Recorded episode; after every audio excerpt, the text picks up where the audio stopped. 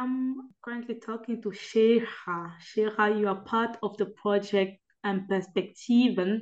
Um, maybe you can shortly introduce yourself, talk about yourself. My name is Cheija. I am from Western Sahara.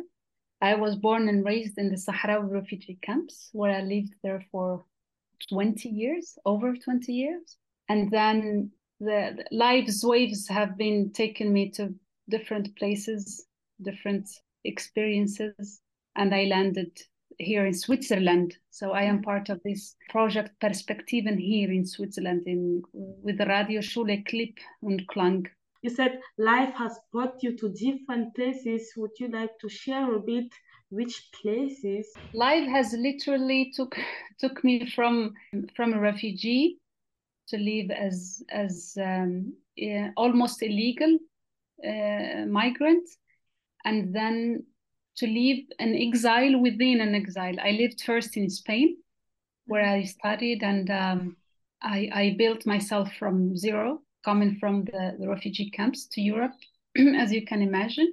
And then after that, I, I came to, to Switzerland, where I am yeah currently well, live I live here for almost three years. Uh, what brought me here to re- to uh, Perspektiven Mm-hmm. And to be part of this amazing project is that when I first arrived here, I I always believed that we migrants also have to make step towards um, towards the other half of the society that that receives us. And with that, I mean that I wanted to volunteer. I wanted to get to know people and to learn the language and to learn their, how they live and their, their way of living. So I started volunteering in a radio. Mm-hmm. And then they Which radio is this? Kanal K.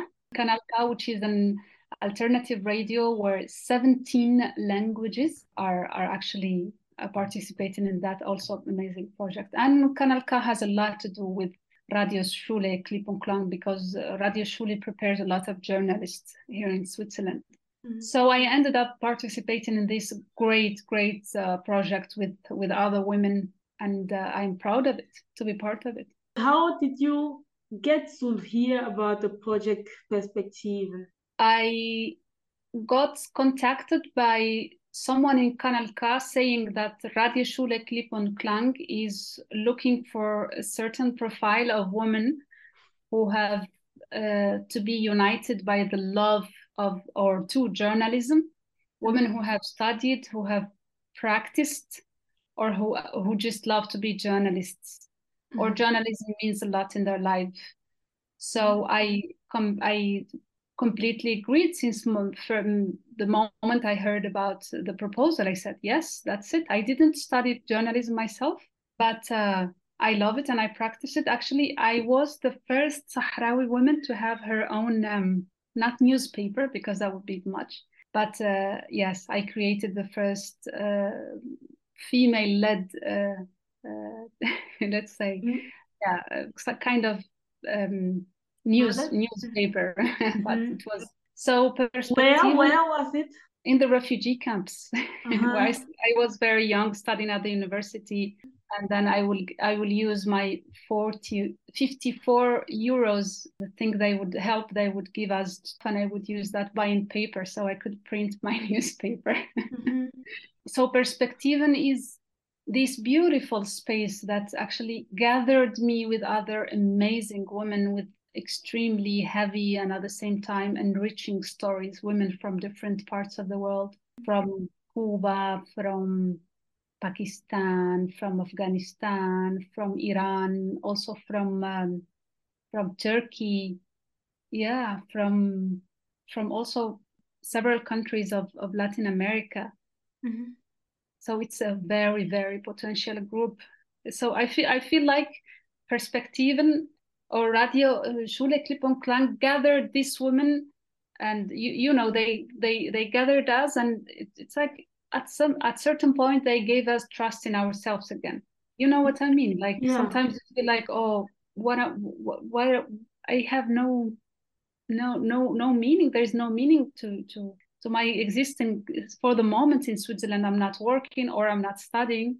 There are several cases, but then you feel like you belong to a team, and then you revive that love you had for journalism where you practiced it in your homeland. And then for x reasons that normally are not easy reasons you had to abandon your passion and you had to abandon your home. Mm-hmm. so perspective and just i don't know just beautiful space.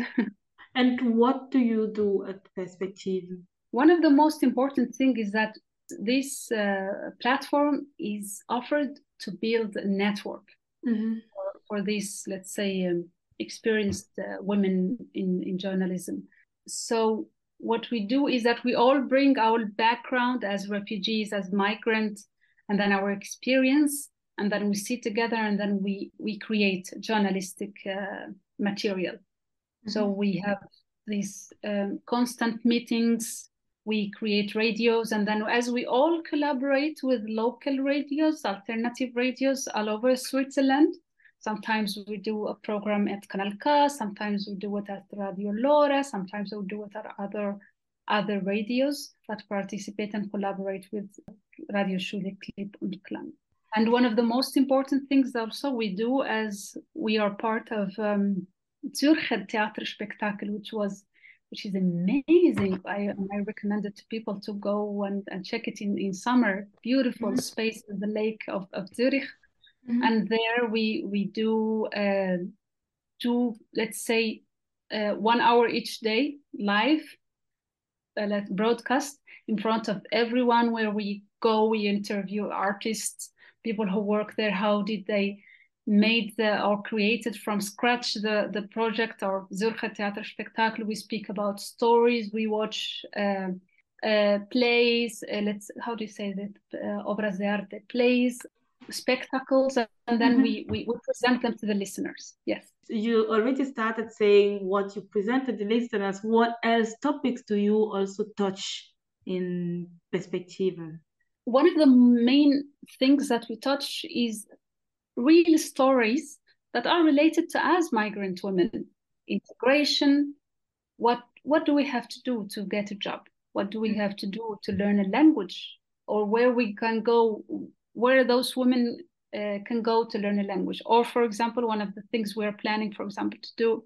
is uh, in speaking to women, what are their rights when they're pregnant women? Because here in Switzerland, you have certain things that that the the Versicherung offers you mm-hmm. when you're a pregnant woman. There are migrant women who don't benefit from that because they don't know it exists. For example, I would give you an example. When a woman gives birth here in Switzerland, the Versicherung uh, the insurance covers 16 visits, 16 times visit from the Hebamme to her house. And there are migrant women who don't benefit of that because they don't know about this, you know?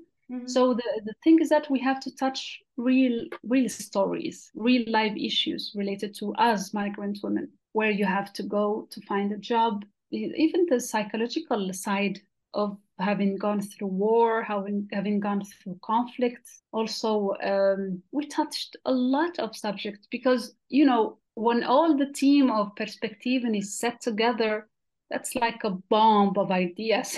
Mm-hmm.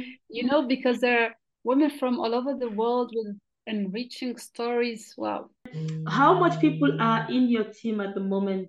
We are eight, but there are three potential um, team uh, members that uh, are also from different background and also they practice journalism. Mm-hmm. But how do you get in touch with them? How do you reach to the women? It depends on your on your surroundings. So, for example, I do radio at Kanal K, right?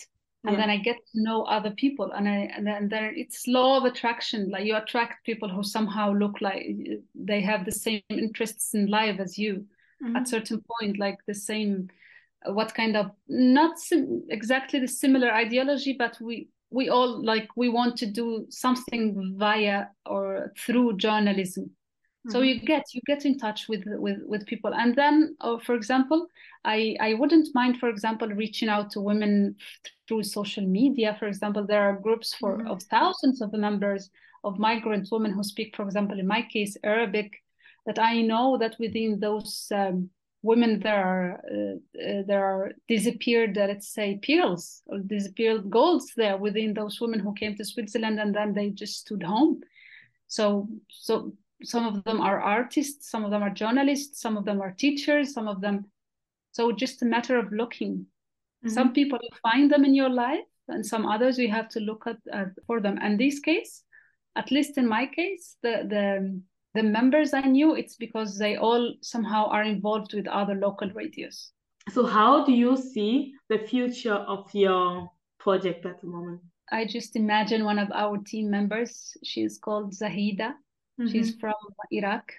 And she's such beautiful human being, strong woman who has been through a lot. So I see through her that this project will bring us a little bit more confidence in ourselves, probably hope of, of, of getting to work in Swiss media, you never know, or migrant media, let's say.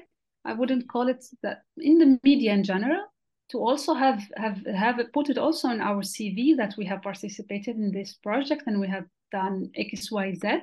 So I see that we get stronger as a team, we get first stronger as individuals, and also like knowing what we want through journalism and also having been taught by Radio Schule Klipp Klang professionals, we know how to do radio by ourselves, whether mm-hmm. through them or anywhere else.